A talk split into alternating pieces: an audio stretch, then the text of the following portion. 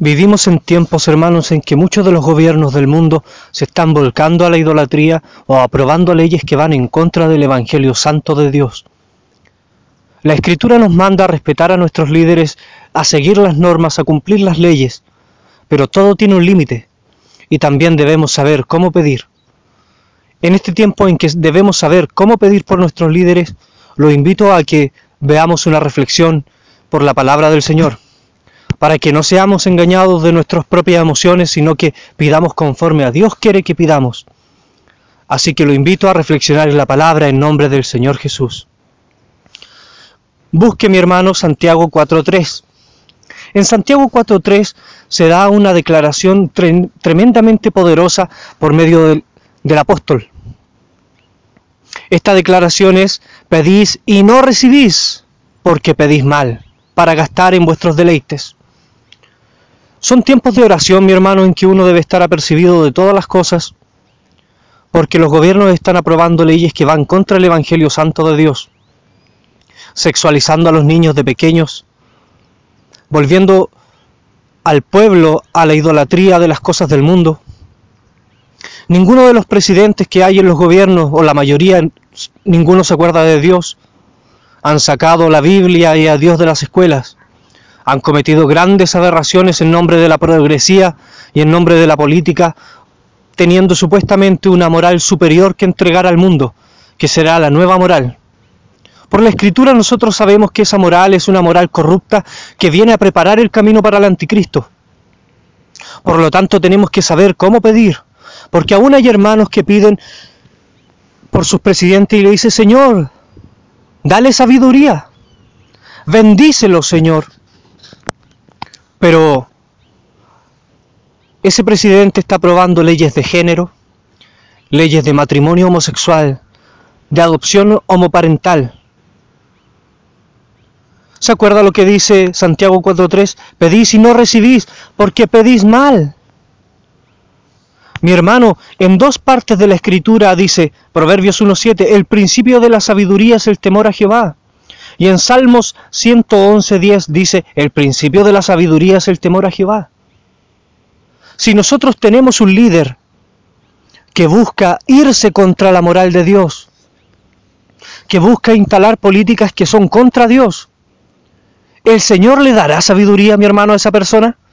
No nos engañemos, Dios no le da sabiduría al que no tiene temor de Él, y el que no teme a Dios ni siquiera un poco no tiene nada de sabiduría. La sabiduría no es una cantidad de conocimiento que uno pueda acumular para aparentar ser docto o para aparentar ser una persona sabia, sino que la sabiduría es una conducta santa delante del Señor, como lo declara el rey Salomón. Dice, el principio de la sabiduría es el temor de Jehová. Los insensatos desprecian la sabiduría y la enseñanza, porque la enseñanza es una corrección. Por lo tanto, la sabiduría también es una conducta. Dice Salmo 111.10, buen entendimiento tiene todos los que practican sus mandamientos.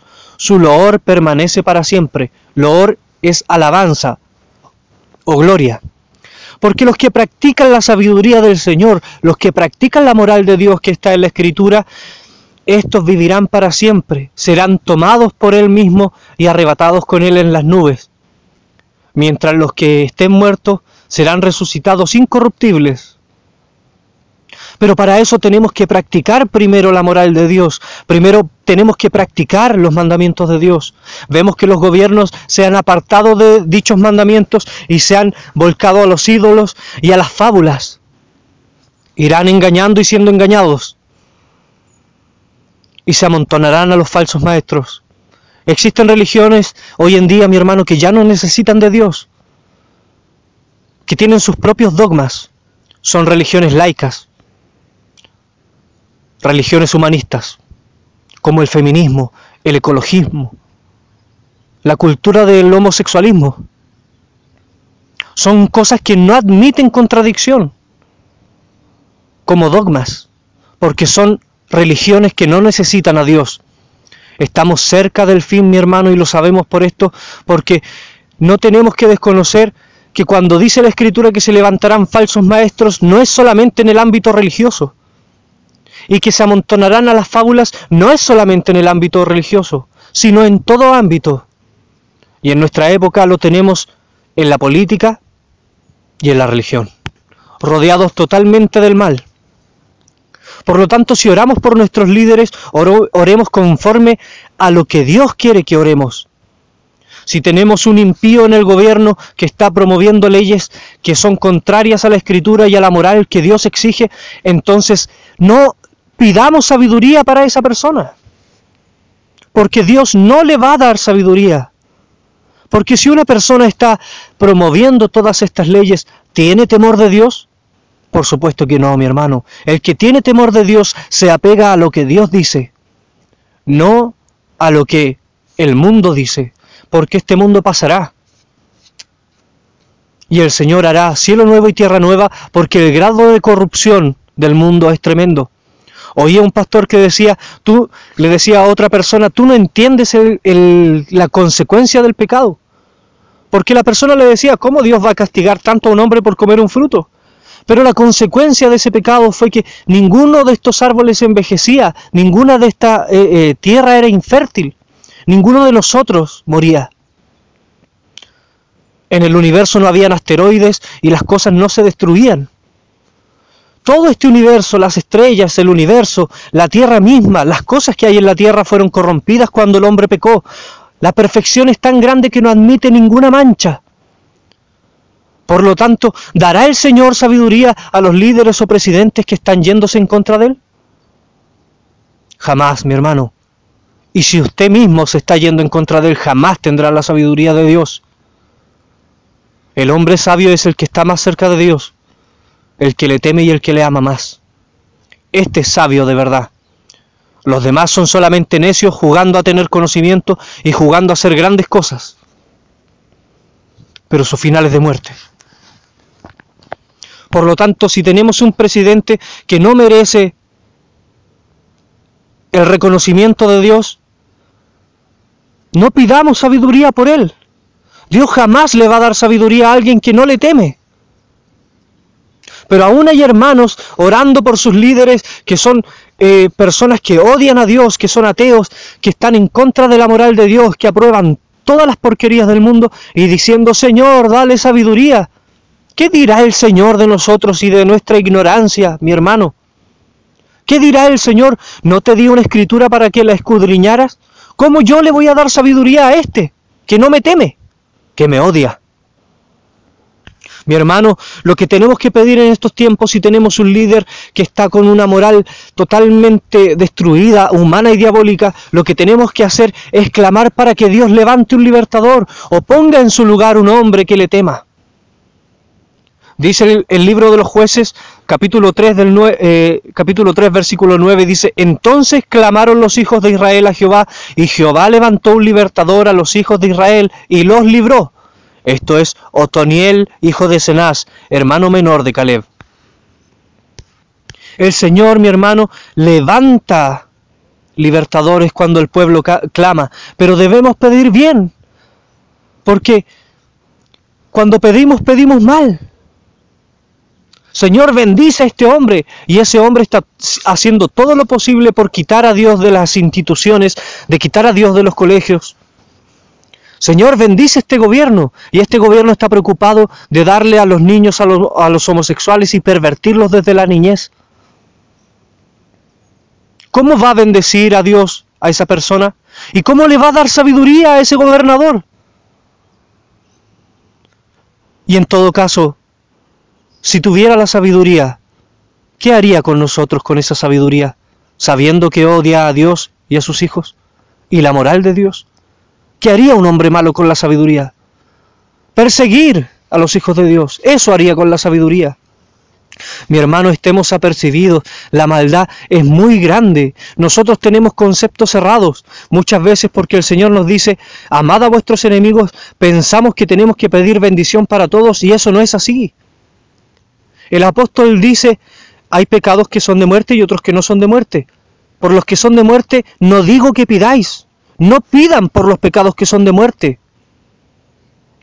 Y muchas veces el Espíritu de Dios que habita en nosotros, que es Dios mismo, nos impide pedir por algunas personas porque están en pecados que son de muerte.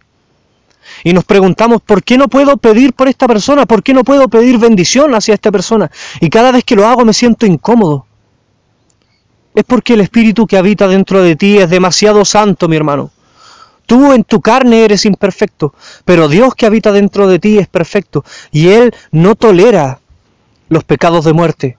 Él mismo determinó que algunos pecados son de muerte y otros no. Mi hermano, no tengamos un concepto errado. Amar a nuestros enemigos quiere decir que nosotros tengamos benevolencia con, el que nos hace mal, pero eso no los vuelve nuestros prójimos. El Señor dice, amad a vuestros enemigos.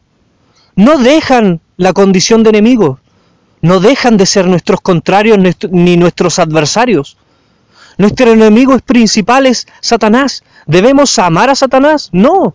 Lo que está diciendo el Señor es amar a los hombres de este mundo que están enseguecidos, que nos hacen mal sin saberlo, como Él dijo, perdónalos porque no saben lo que hacen. Pero el Señor tampoco dijo que dejan de ser nuestros enemigos. ¿Quién es nuestro enemigo, mi hermano? Nuestro enemigo es el, persecutor de la cruz de Cristo, el que se va contra la moral de Dios, el que busca eh, prohibir nuestros cultos y nuestras adoraciones, el que busca sacar la palabra de Dios de las instituciones y de la esfera pública, este es enemigo de Dios. Y al ser enemigo de Dios es nuestro enemigo. Pero aún así debemos amarlo. Qué difícil. Pero amarlo no significa justificarle todo, sino que si nosotros viéramos que en algún momento esa persona que es vecino nuestro, que habla en contra de los evangélicos o de los hijos de Dios, está en problemas, acudamos a ayudarlo. Pero no quiere decir que deja de ser nuestro enemigo. Incluso los apóstoles nos recomiendan apartarnos de estas personas, porque son enemigos de Dios, y al ser enemigos de mi Señor son nuestros enemigos. Si hay una persona en la iglesia que tiene un pecado y se va contra Dios, y no quiere aceptar la corrección, de Dios, se vuelve enemigo de Dios. Es nuestro enemigo en el sentido de que Dios no quiere que nos mezclemos con Él, pero no para que nosotros lo odiemos. En ese sentido, no es eh, tan enemigo de nosotros como es enemigo de Dios. Para saber por quién debemos orar, debemos tomar el ejemplo del, del prójimo. Le preguntan al Señor en el libro de Lucas, ¿y quién es mi prójimo? Y él dice, bueno, había un hombre que lo asaltaron y lo golpearon y lo dejaron botado. Primero pasó un sacerdote, luego pasó un levita y luego pasó un samaritano. Y el samaritano lo ayudó. ¿Quién era el prójimo? El samaritano. No era el sacerdote que era religioso, no era el levita que era de la tribu de los sacerdotes no fueron ellos, sino que fueron, fue el samaritano, porque el samaritano mostró los frutos de Dios. Y ese fruto es la misericordia. El fruto del Espíritu tiene muchas características, pero cuando Dios habita en uno, hay misericordia. Entonces el hombre empieza poco a poco a luchar contra su humanidad para parecerse al Señor Jesús. Este samaritano se parecía más al Señor Jesús que el sacerdote y el levita. Por lo tanto, ¿quién es nuestro prójimo, mi hermano? Nuestro prójimo es el que se parece a nosotros en el sentido espiritual. Todo lo que nace del espíritu, espíritu es. Por lo tanto, para ver a nuestro prójimo tenemos que ver si él tiene los mismos frutos que tenemos nosotros. Y el que no tenga los mismos frutos que tenemos nosotros, que son dados de parte del Señor por su Santo Espíritu, este no es de Dios. Por lo tanto, no es nuestro prójimo. Por lo tanto, es nuestro enemigo. No se malentienda la palabra enemigo, porque el Señor caminó por entre medio de sus enemigos, sanándolos a todos, dándoles de comer. Muchos de ellos iban detrás del Señor solamente para comer, solamente por la sanidad. Y el Señor, conociendo los corazones de todos, incluso los que blasfemaban, los aceptaba. No los justificaba, no les daba salvación, ni los amaba como ama a sus hijos. pero los soportaba, mi hermano. Así nosotros tenemos que soportar a nuestros enemigos. Y ese es el amor que nosotros debemos mostrar hacia nuestros enemigos, porque este es un mundo que no soporta a sus enemigos, por lo tanto no tiene amor. Pidamos bien, mi hermano, veamos quiénes son nuestros líderes y pidamos con sabiduría, para que no estemos pidiendo sabiduría ni bendición para el que odia la cruz de Cristo. El Señor los bendiga mucho, mi hermano. Amén.